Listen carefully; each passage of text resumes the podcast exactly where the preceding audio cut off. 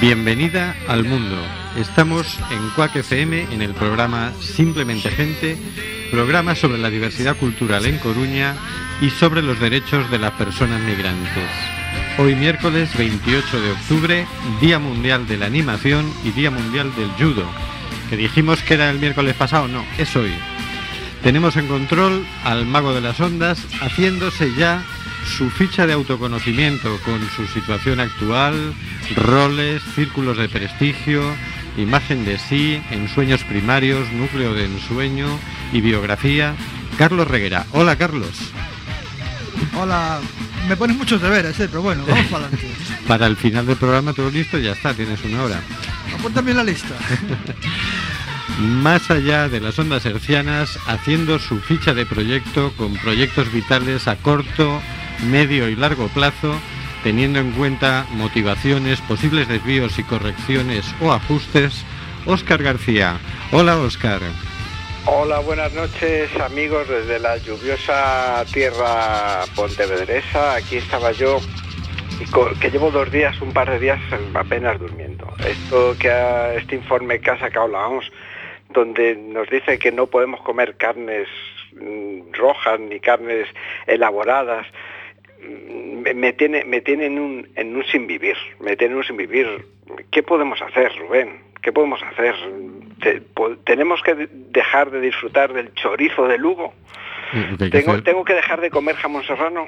No, no, no, no, no, estoy en un sin vivir. O, el cáncer o el chorizo o el filetón.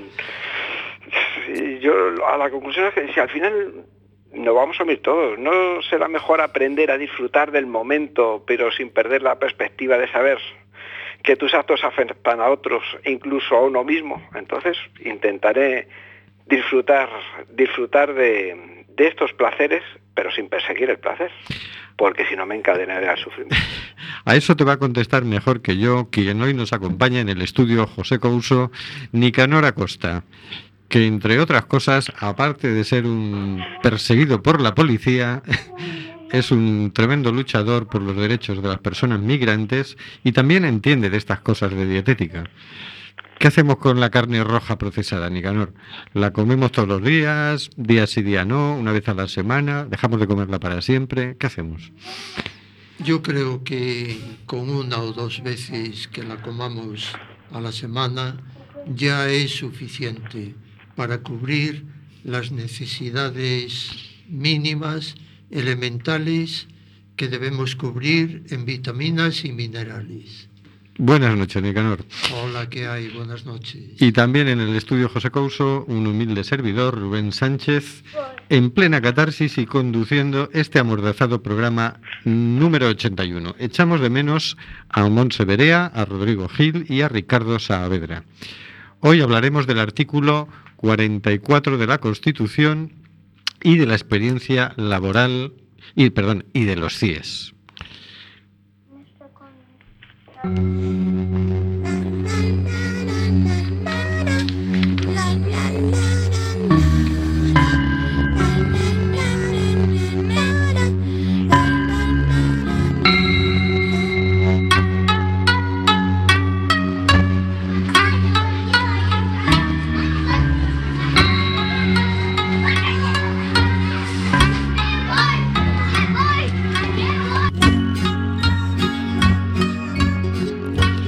La Constitución. Título primero de los derechos y deberes fundamentales. Capítulo tercero de los principios rectores de la política social y económica. Artículo 44.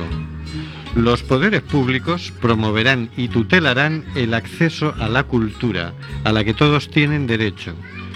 Los poderes públicos promoverán la ciencia y la investigación científica y técnica en beneficio del interés general. Óscar García, constitucionalista de a bordo.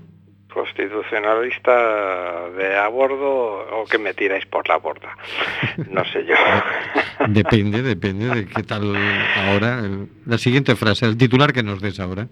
Pues bien, mira, eh, es un artículo que le estaba dando vueltas yo, eh, cómo lo afrontamos esto, esto de la promoción de la cultura, hasta que me da, me he acordado, me he acordado de que, uno, de que este está, en, yo insisto en esta parte cuando, desde que estamos en el capítulo tercero, porque es importante, de que estamos en los artículos de menor mm, protección y a la vez que muchos de estos derechos tienen mucha importancia, pero están en la tercera división de, los derechos. Y me he acordado de una noticia, de un informe que hace unos días el Ministerio de Industria hizo con el tema de las radios comunitarias. ¿Ya qué, qué tiene que ver esto con el derecho a la difusión de la cultura? Pues precisamente la función, una de las grandes funciones que hacemos las radios, los medios comunitarios, los medios libres, es el acceso a la cultura a la que todos tenemos derecho. Eh, en este informe eh, del Ministerio de Industria, pues poco más que, que nos querían tirar a la basura a estos medios comunitarios. Nos querían poner... ¿Se me oye, no? Sí, sí, perfectamente. Vale. Es que como te he oído muy bajito ahora pensé que no, que no me oís. Pues nos querían, quieren parece ser que deshacerse de los medios comunitarios, relegarlos solo al, a internet, poco más o menos. Mm, yo creo que eh, aunque internet es un buen medio de comunicación, un buen medio de difusión, un buen medio para al alcance para llegar a, mucha gente, yo creo que mm, no, como no todo es comer carne roja, también hay que comer verduras. Como no todo es internet, pues también merecemos, merecemos un espacio, un hueco en el espacio radioeléctrico. Eso lo explicaba muy bien Isa Lema en el programa Tranqui Magazine de la semana pasada. Isa es, digamos, la responsable de contenidos de Quack FM y explicaba, claro, tú por internet puedes emitir y escuchar la radio, ¿verdad? Pero tienes que contratar, tienes que pagar dinero para tener internet. Mientras que tú enciendes la radio y no tienes que contratar nada. Simplemente tienes la radio y la enciendes. Entonces, es una forma de privatizar la cultura. Es decir, si, nosotros no podemos emitir más que por internet, eh, ¿a quién le están dando el negocio? Es decir, lo que ahora es gratis, cualquier persona puede encender la radio y escucharnos. Mañana ese canal ya está eliminado. Solo pagando podría escucharnos. efectivamente. Y no, no me parece baladí la observación. Pues ese, eh, ese, con ese informe hecho por el Ministerio de Industria, insisto, en desarrollo de la ley de medios audiovisuales, o sea, ese informe es previo al reglamento que desarrolla esta ley, es decir, es una elaboración del, eh, eh, del ¿cómo se llama?, del, poder eh, ejecutivo, pues así quieren promocionar la cultura y el acceso a la cultura para todos. Nicanor, ¿qué piensas tú de este artículo de la Constitución? A ver, yo el otro día me refería a que eh, Aristóteles decía que hay que estar atentos a la realidad, porque él piensa que es la única verdad. Yo creo que nos están justamente privando de este acceso a la verdad, a la verdad objetiva, al acontecer. Cuando suprimen la filosofía del currículum, del horario lectivo, tenemos que pensar que les estorba la reflexión, les estorba el que nos hagamos preguntas sobre la realidad, sobre el acontecer, sobre lo que está sucediendo. Entonces, ellos viven eh, afincados en el batiburrillo, en vendernos motos. El otro día me preguntaban varios periodistas al llegar a Santiago con las marchas de la dignidad, me preguntaban, ¿usted cree que en estas elecciones nos mentirán más, menos o igual? Pues yo creo que viven de la mentira. Y en, el ambiente en que vivimos, vivimos como encorsetados en, en múltiples cosas, vivimos arrojados fuera de nosotros mismos sin pensar en lo que pasa, sin ser conscientes de lo que sucede con nuestra propia vida y con la vida de, lo que sucede a nuestro alrededor. Si nos quitan este acceso a la cultura, que es lo que nos da la ciencia, la reflexión propia, lo que sentimos nosotros dentro de nosotros mismos, y lo que pensamos nosotros. ¿Qué es lo que pasa? ¿Qué está sucediendo? ¿Por qué nos mienten tanto? ¿Por qué, por qué un señor que no comparece, voy a poner un ejemplo, no comparece, está huido, nunca da la cara en, en ningún desahucio y nos dice que ha salvado 800 desahucios, ¿qué es lo que está pasando? ¿Qué es lo que está pasando? Y viene y mandan a la policía para resolver lo que su incompetencia no fue capaz de resolver desde un puesto que tenía, tenía la obligación de resolver. No sé si me explico, Rubén. Te explicas, te explicas. Y precisamente, mm, yo entiendo, hilando lo que decía Oscar con lo que dices tú, entiendo que mm, por eso son importantes medios como este, donde que no son ni de titularidad privada ni de titularidad pública, sino que son directamente, digamos, del pueblo, ¿no? Y que están abiertos y que tiene, tiene que dejárseles un espacio porque si no nos encontramos con el problema de siempre. Siempre es alguien poderoso el que da las noticias, el que dice qué información es importante y qué información es irrelevante. Y no tenemos nunca ninguna garantía de que ese señor esté eh, conectado con la realidad y, no esté, además, intencionadamente tapándonos la parte de realidad que a alguien no le interesa. ¿no? Además, lo dice un político con, con toda su corbata bien puesto eh, bien trajeado, muy serio él, el clásico político que se dedica a vender motos y se queda tan tranquilo. Es, es como un hobby para él, es un deporte más, ¿sabes? Y esto es lo que está pasando. Y lo dicen los medios de comunicación y es el más creíble, porque porque, porque, porque lo dice todo serio, desde, desde las grandes, desde las tribunas, que, le, que tienen todas las tribunas ellos para hablar. ¿Sabes? El tema es, ¿y cómo los poderes públicos podrían proteger y tutelar el acceso a la cultura? Claro. Claro. Porque Hombre. es competencia de ellos. Y eh, mira, a las puertas de unas elecciones, yo lo que reflexiono es que el zorro que come las gallinas no va a guardar esa protección. El mismo zorro que ha tenido la la competencia sobre la cultura, el mismo, eh, el mismo que nos ha privado años y años de esa reflexión sobre la realidad, no puede estar ganando permanentemente. El pueblo tiene que despertar y tiene que decir, basta, hasta aquí hemos llegado. Fíjate, Rubén, a la pregunta que hacías, y perdona eh, si no sé si acaba o Nico, Sí, eh, que, eh, o fijaros que precisamente el derecho eh, a, la creación, a la creación artística, a la creación literaria, el- la libertad de, la, de creación, se está reconocido como un derecho fundamental.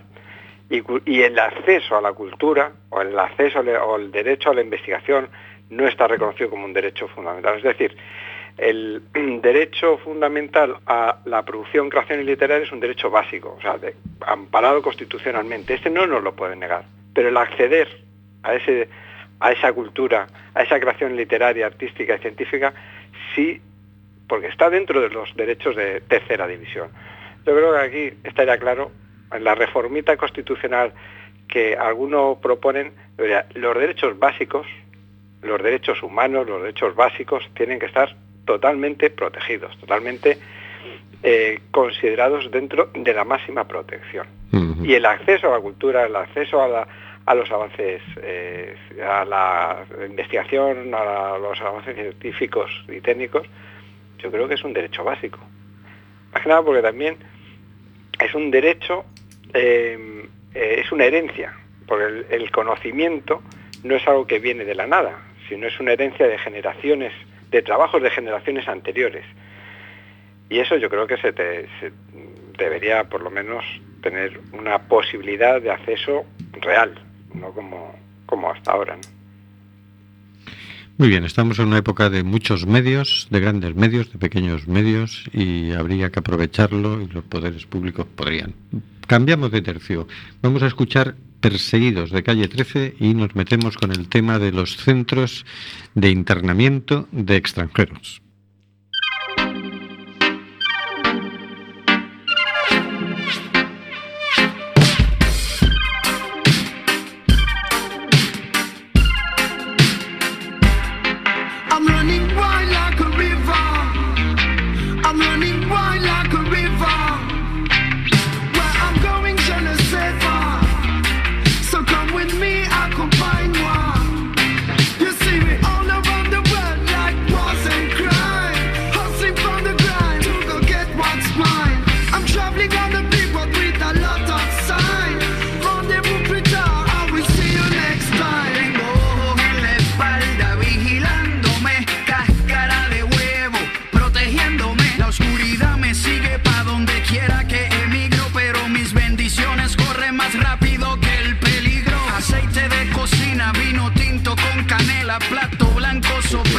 Agua de coco y siete velas. Tengo un santo que me vela pa que no me fatigue. Sé cómo moverme porque sé quién me persigue. Ningún punto cardinal me atrapa este tipo. Hasta de la brújula se escapa. Ni con brujería, magia negra, magia roja.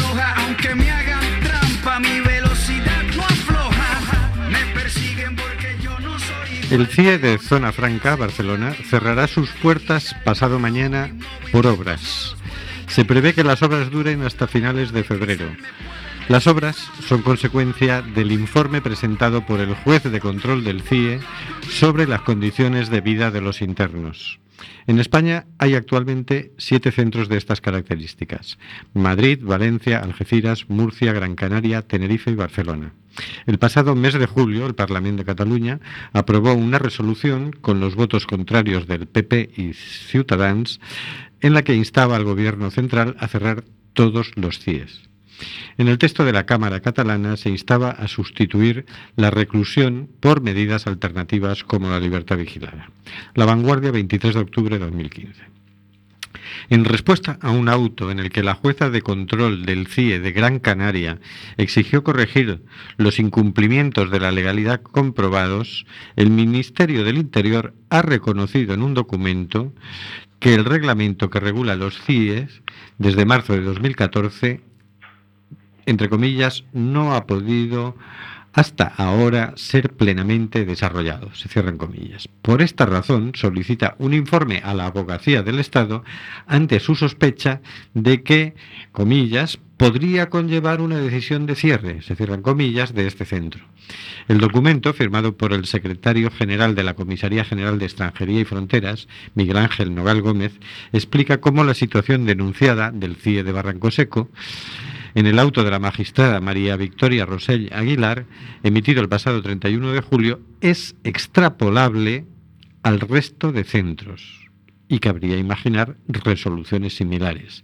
Es decir, reconoce que le constan incumplimientos de la normativa que rige el funcionamiento de los CIES en otros centros de internamiento peninsulares. El diario.es, 20 de octubre de 2015. Colectivos y vecinos madrileños se han congregado este sábado, sábado pasado, para defender el cierre del centro de internamiento de extranjeros de Aluche y la construcción de un centro por la paz y la memoria para las víctimas del franquismo de la cárcel de Carabanchel. Durante la concentración anual que se celebra desde que la prisión franquista fue derruida en 2007, vecinos de los barrios de Aluche y Carabanchel han criticado el trato criminal que están recibiendo los inmigrantes internos en el CIE de Aluche. Además, han reivindicado el desmantelamiento del centro para construir en su lugar un centro para la memoria de los presos y víctimas mm, de la extinta cárcel de Carabanchel. El Mundo, 24 de octubre de 2015. La alcaldesa de Madrid, Manuela Carmena, ha declarado en el coloquio de Diálogo Internacional sobre la Migración 2015 que siente vergüenza por la existencia de centros de internamiento de extranjeros. En ese sentido, Carmena ha destacado que una de las líneas de trabajo prioritarias de su gobierno es fomentar que Madrid sea una ciudad acogedora y amable con la población migrante, que sea percibida como un lugar en el que se recibe a las personas con los brazos abiertos. Las palabras de la regidora han tenido lugar en Ginebra, Suiza, en el marco de la conferencia sobre migración que tuvo lugar lunes y martes de la semana pasada, en la cual participó junto a otros ministros, altos funcionarios gubernamentales y otras autoridades de distintos ámbitos, así como organizaciones de todo el mundo. ¿Qué esconden los CIES?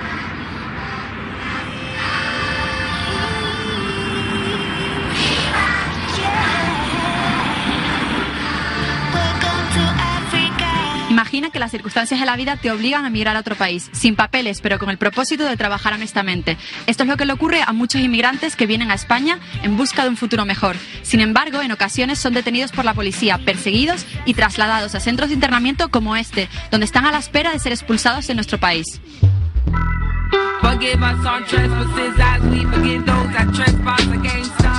Los centros de internamiento extranjeros son lugares donde se recogen a los inmigrantes ilegales, se mantienen ahí durante unos cuantos días hasta que sea posible su repatriación al, al país de origen.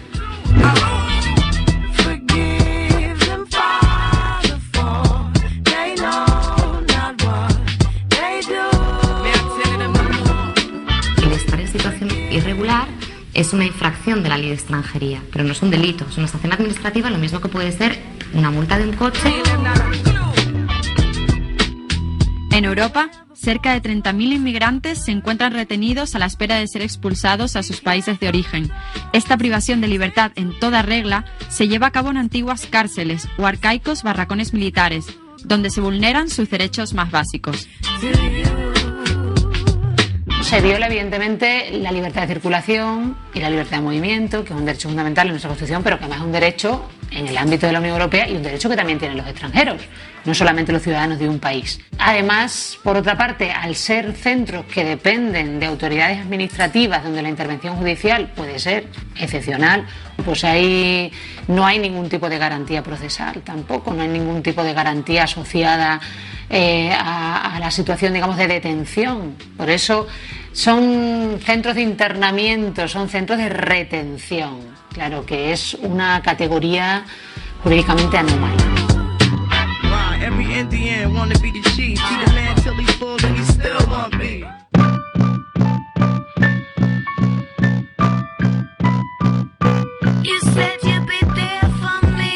Las organizaciones sociales critican la persecución policial que sufren los extranjeros sin papeles en nuestro país. La policía para específicamente y exclusivamente a gente con determinados rasgos físicos. ¿Vale? No me para a mí o no para una persona que pueda tener rasgos de español. Este control está basado en, en motivos totalmente racistas, basados en los perfiles étnicos de las personas.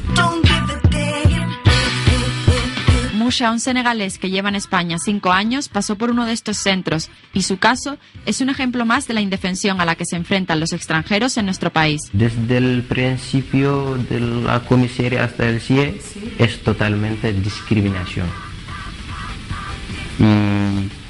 Pues, como si fuera mm, un animal. Sí, como tú eres un criminal que tú has matado mucha gente, lo que sea, no. Parecido, tú eres un criminal totalmente. Las críticas a estos centros son numerosas. Una de ellas se debe a que los CIES son controlados y gestionados por la policía, cuestión que indudablemente determina la vulnerabilidad de las personas que allí se encuentran retenidas. La gestión de los centros es íntegramente del Ministerio del Interior, que es otra de las críticas más fuertes que estamos haciendo, que es decir, si uno ve una, una prisión, eh, el Ministerio del Interior lo que se encarga, diríamos, la policía lo que se encarga es toda la parte de seguridad, seguridad exterior y seguridad interior. En cambio, los centros de internamiento de extranjeros están íntegramente gestion- gestionados por eh, la policía. Desde SOS Racismo denuncian las condiciones de higiene y habitabilidad con las que se encuentran los extranjeros. todo lo que cuentan los internos pudimos comprobar que, que es la realidad, ¿no? Y que realmente hay hacinamiento, los servicios están fuera, no están dentro de los, de los dormitorios, hay literas, el patio es muy pequeño, no hay luz, sino que hay como unas mamparas también para tapar las, las rejas, con lo cual la ventilación es escasa. Las condiciones son tan poco dignas dentro de un CIE que los internos no tienen siquiera baño dentro de las celdas. Llama al policía que está vigilando y es el policía el que le tiene que abrir la celda para llevarlo al baño y hace lo que tenga que hacer en el baño y después vuelve a la celda. En relación con esto resultan curiosos dos aspectos. Primero, que la policía hable de celdas para referirse a las habitaciones de los centros, aunque no es de extrañar, porque ellos mismos admiten que los internos dependen de la voluntad del policía de turno para poder ir al baño. Y en segundo lugar, hay denuncias de personas que estando enfermas han tenido que hacer sus necesidades dentro de bolsas. Es más, la propia policía asume esta posibilidad. No descartamos que pueda haber algún caso, porque algún caso se puede dar, pero eso no es cierto. Sí que es verdad que eh, necesitamos mucho más personal para, para ocuparnos en condiciones de los centros de internamiento extranjeros. Por ponerte un ejemplo, el de Madrid está superando los 200 internos y solamente tenemos 8 policías para vigilarlos. Si est de.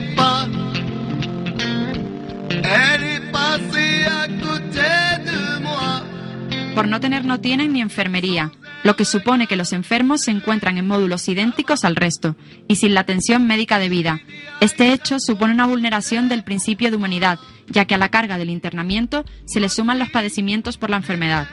No cuentan con una enfermería dentro del centro. Eh, sí que es verdad que tenemos módulos hospitalarios, aquí en Madrid hay varios, y en un momento dado, si necesitaran una atención médica, pues se puede utilizar esos módulos hospitalarios o llevarlos a un hospital y que sean custodiados por la policía en una habitación normal. Otra de las denuncias que realizan las organizaciones sociales es la cosificación de los internos. No, no, no puedes preguntar por ellos por su nombre, sino por su número. Las visitas normalmente son al aire libre, la espera.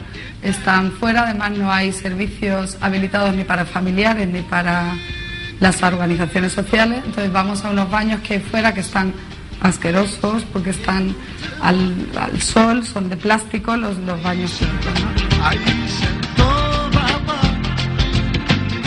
La situación es tan grave que expertos en derechos humanos como María Eugenia Rodríguez Palop no dudan en compararlos con Guantánamo. Guantánamo es quizá todavía dentro de su ilegalidad, que es completamente ilegal, más legal que este centro, porque ahí hay sospechosos, solamente que después carecen por completo de garantías también, ¿no? Pero es todavía peor, porque esto es que no es una situación, digamos, de excepcionalidad que se regula como excepcional, lo que ya es una contradicción en sus términos. Todos aquellos que se rasgaban las vestiduras con Guantánamo, con la Burraí, con las cárceles de la CIA, bueno, pues son los mismos que hoy están firmando en la Eurocámara este tipo de directivas.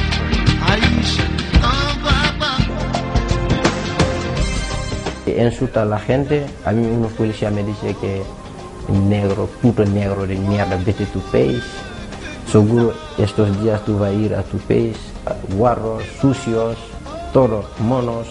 Tanto las organizaciones sociales como los defensores de derechos humanos critican constantemente el oscurantismo y la opacidad que rodea a estos centros.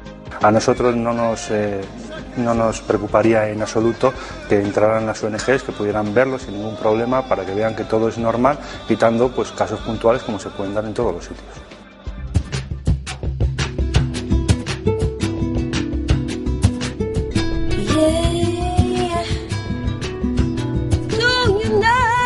La fachada del CIE es uno más de los signos que demuestran que las autoridades pretenden esconderlos para que la gente no conozca su existencia. Era una antigua cárcel, está donde está la comisaría de extranjeros, es como muy pintoresco, azul, amarillo y supuestamente ha ganado un premio. Y por si esto fuera poco, ni siquiera los policías quieren trabajar en los CIES. Para los policías es un puesto de castigo.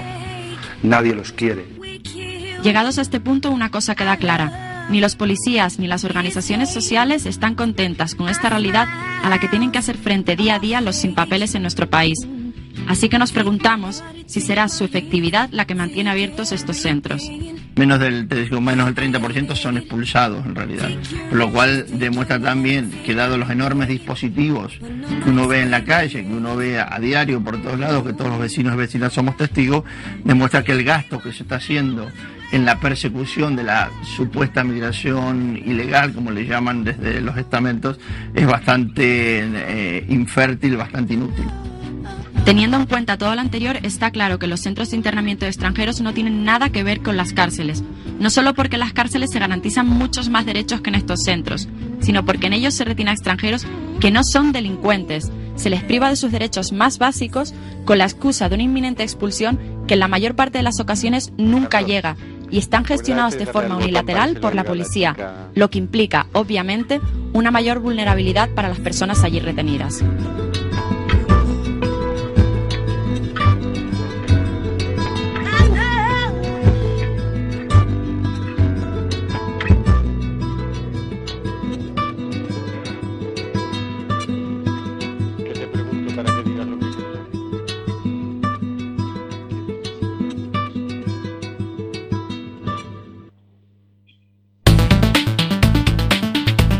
Tratado de Libre Comercio e Inversiones, el TTIP, afectará a la regulación de los bancos. La banca que se rebajen las normativas norteamericanas que son más exigentes que las europeas. Si no quieres otra crisis bancaria, no al TTIP.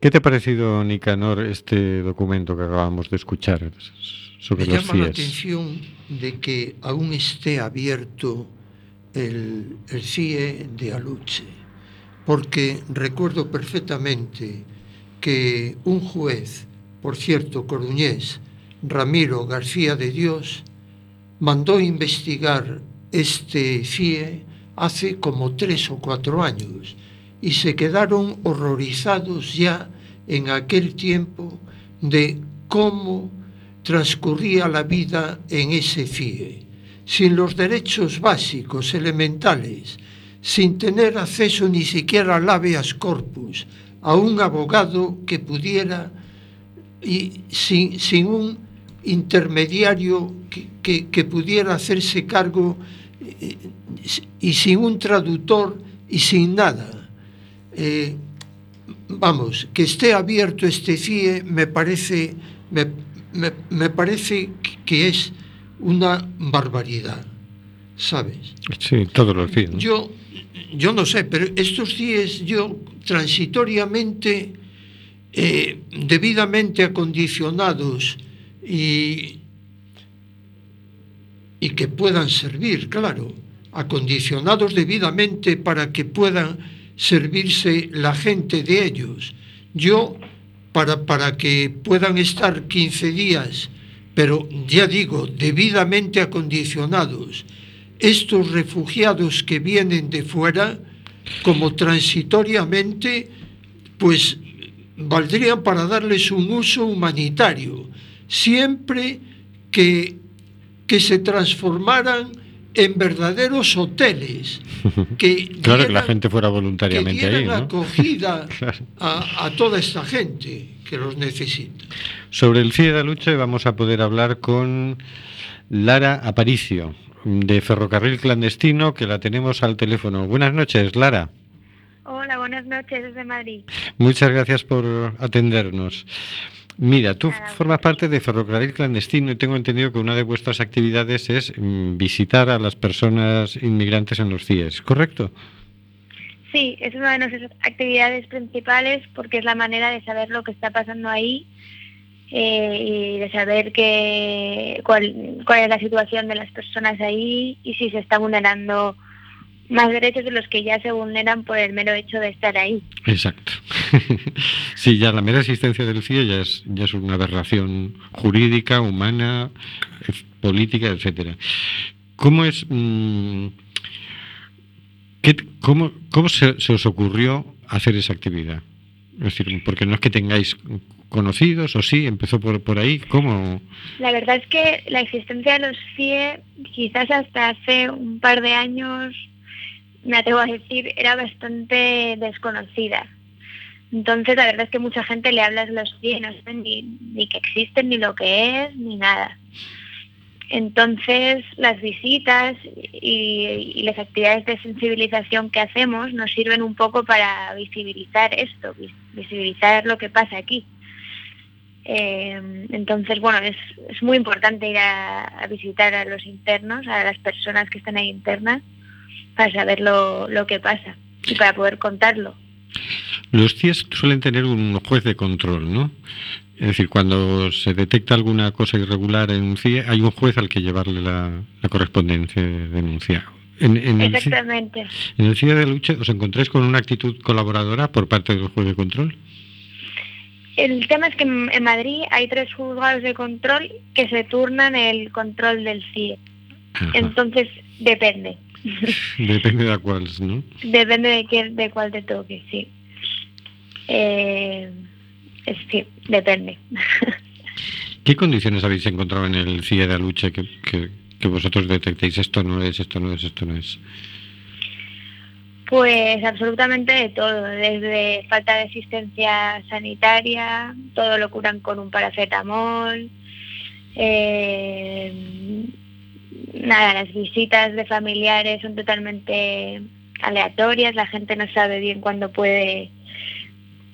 Hay unos horarios de visitas teóricos, pero no los respetan, no se trata bien al familiar, por supuesto no se trata bien al interno que está ahí sin saber muchas veces ni que existía eso, ni por qué está ahí, y bueno, Ni- etcétera, etcétera. Ni hasta cuándo va a estar, ¿no?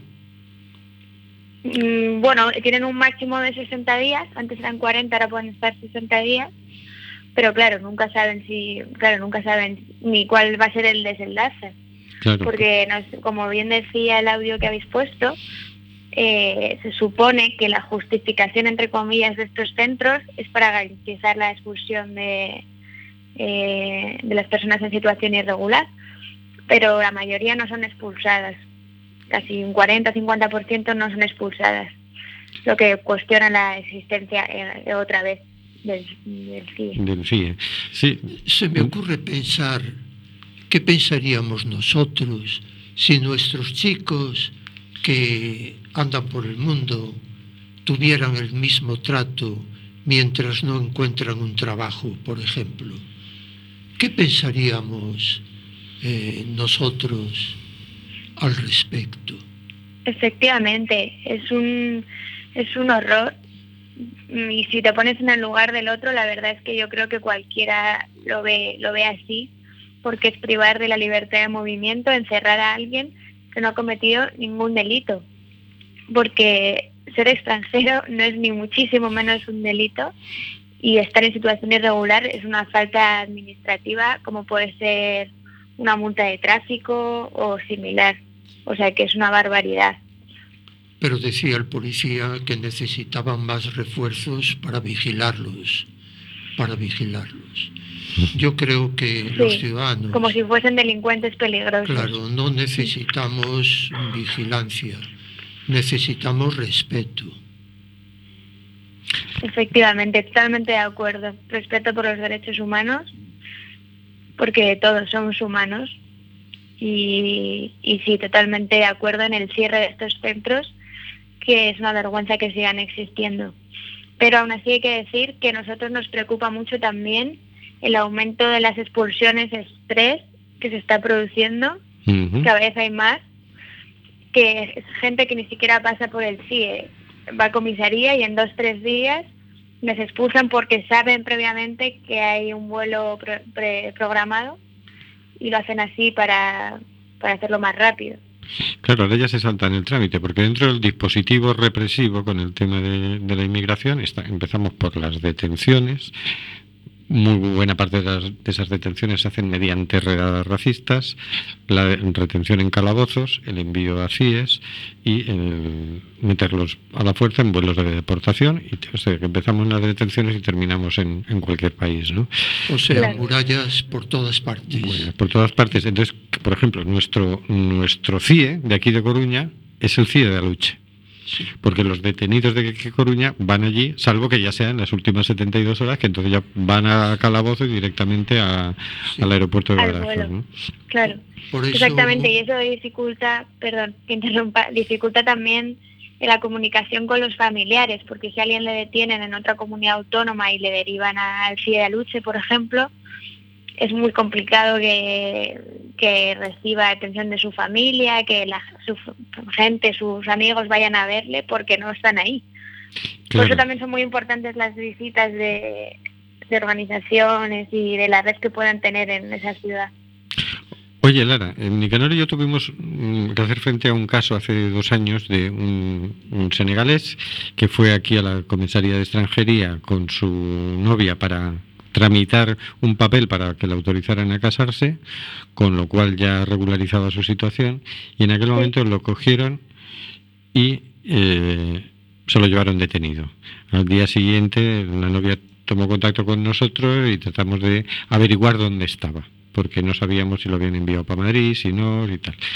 Al día siguiente llamó él desde Dakar. Mm, ¿Nos autorizas a que te llamemos la próxima vez que tengamos un caso así para que puedas tú averiguar si está en el CIE de Aluche? Hombre, claro, nosotros siempre que podemos eh, averiguar si, si alguien está en el CIE, eh, lo intentamos.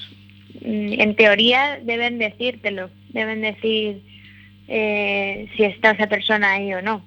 Pero bueno, Por eso la necesidad de que nuestras organizaciones se pronuncien cada vez más por tender puentes y por destruir barreras. Y, por eso de ahí la semana que la semana próxima, la primera semana de noviembre, que es la semana de lucha contra las fronteras. Yo creo que debemos de afrontarla con todas las consecuencias y haciendo que mucha gente participe en esta semana de tender puentes y abrir los brazos a la hospitalidad de toda la gente que, que viene, que viene a España, que viene a Galicia, porque de esto se trata, de hospitalidad y de que las ciudades sean ciudades abiertas, plenamente abiertas a todos los ciudadanos sin condición, sin creencias, sin sexo, sin color, todos formamos la misma humanidad. Una última pregunta, Lara. Eh, tú, cuando vas a un CIE, tú vas al, al CIE a visitar inmigrantes, ¿sí? Cuando vas ahí, ¿cómo es, ¿cómo es la experiencia humana que te llevas? Porque, bueno, supongo que por un lado tratas de averiguar si está, en qué condiciones está el otro, mm, si puede llamar a alguien, si le puedes facilitar el contacto. mm, ¿La persona se limita a pasarte información o también necesitan hablar con alguien en persona y te empiezan a contar cosas suyas? ¿Cómo es esa experiencia? Pues hay de todo. Eh, hombre, yo creo que siempre necesitan hablar y siempre viene bien hablar. Luego, si de ahí sacas una utilidad práctica de comunicarte con el abogado de oficio que le ha tocado, o si tiene otro abogado o lo que sea, pues genial. Pero siempre agrade- agradecen hablar. Y la verdad es que es una experiencia mm, bastante dura, por supuestísimo para ellos y también para, para la persona que va a visitar, porque estás ahí como desubicado, eh, no sabes cuándo te van a dejar pasar, te dejan un, un tiempo muy limitado. Es como, como ir a visitar a una cárcel. Y, o sea que, que bueno, es, es bastante horrible. Es horrible porque además es más injusto todavía que una cárcel, ¿no? Totalmente, porque ellos no han cometido ningún delito, como venimos repitiendo. Pues Lara, muchísimas gracias por, por tu atención. Te felicitamos porque el trabajo que estáis haciendo es fundamental para que lo podamos difundir los demás, para que la gente sepa qué es lo que se está haciendo en este país, esta vergüenza que se está haciendo con las personas inmigrantes, hasta que podamos cambiarlo. Pero vosotros habéis puesto la, pelota en juego y estáis consiguiendo que este problema se, se vea y cada vez más gente tenga noticia de él. Felicidades, Nada, muchas gracias. La verdad es que como nosotros hay muchos otros colectivos, así que cuantos más seamos mejor eh, para poder cerrar o luchar por cerrar estos centros de la vergüenza. Muchas gracias, buenas noches. Gracias a vosotros por, por eh, llamarnos. Bueno, y pasamos a la agenda. Pasamos a la agenda porque tenemos tres o cuatro cosas para, para, para dentro de nada. Mañana jueves, 29 de noviembre, a las siete y media, en la Fundación Cantón Grande 24, se representará Aulat, una pieza, una performance de teatro-danza sobre la necesidad de que haya humanidad hasta en las guerras. Lo organiza Cruz Vermella y el- la performance la harán, la hará Suria, amigos del pueblo sirio. Actúa Nadia, que nos acompañó en el primer programa de esta temporada. No os lo perdáis. Mañana a las siete y media en A Fundación. El lunes 2 de noviembre a las 7 y... Ah, perdón, perdón. El, el viernes, pasado mañana, a las seis y media, en la Plaza de Lugo, eh, nos, nos envía un mensaje eh, Margarita de Amnistía Internacional. Haremos un acto conjunto, Amnistía Internacional, Intermon Oxfam y Greenpeace, enmarcado en la campaña Blinda tus derechos, cambia el artículo 53. Realizaremos una acción simbólica para reclamar mayor protección de todos los derechos humanos en la Constitución española. Tenemos como objetivo recoger firmas para exigir a los diferentes partidos políticos una reforma de la Constitución que acabe con derechos de primera, como el derecho a la vida y a la libertad, que pueden ser reclamados directamente hasta los tribunales, y de segunda, como el derecho a la vivienda o al medio ambiente. Este te ha gustado, Óscar. Sin embargo, todos los derechos humanos son igual de importantes y se relacionan entre sí, por lo que deben tener las mismas garantías de protección sin clases ni jerarquías. Así todos los derechos tendrán las mismas garantías y contribuirán a mejorar la vida de las personas. El viernes a las seis y media en la Plaza de Lugo.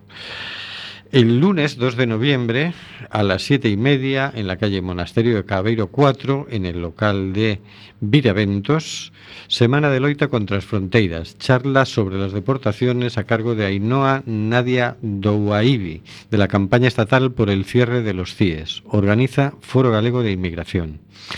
El miércoles 4 de noviembre se presentará la moción A Coruña, Ciudad Libre de CIES, en el Ayuntamiento de La Coruña.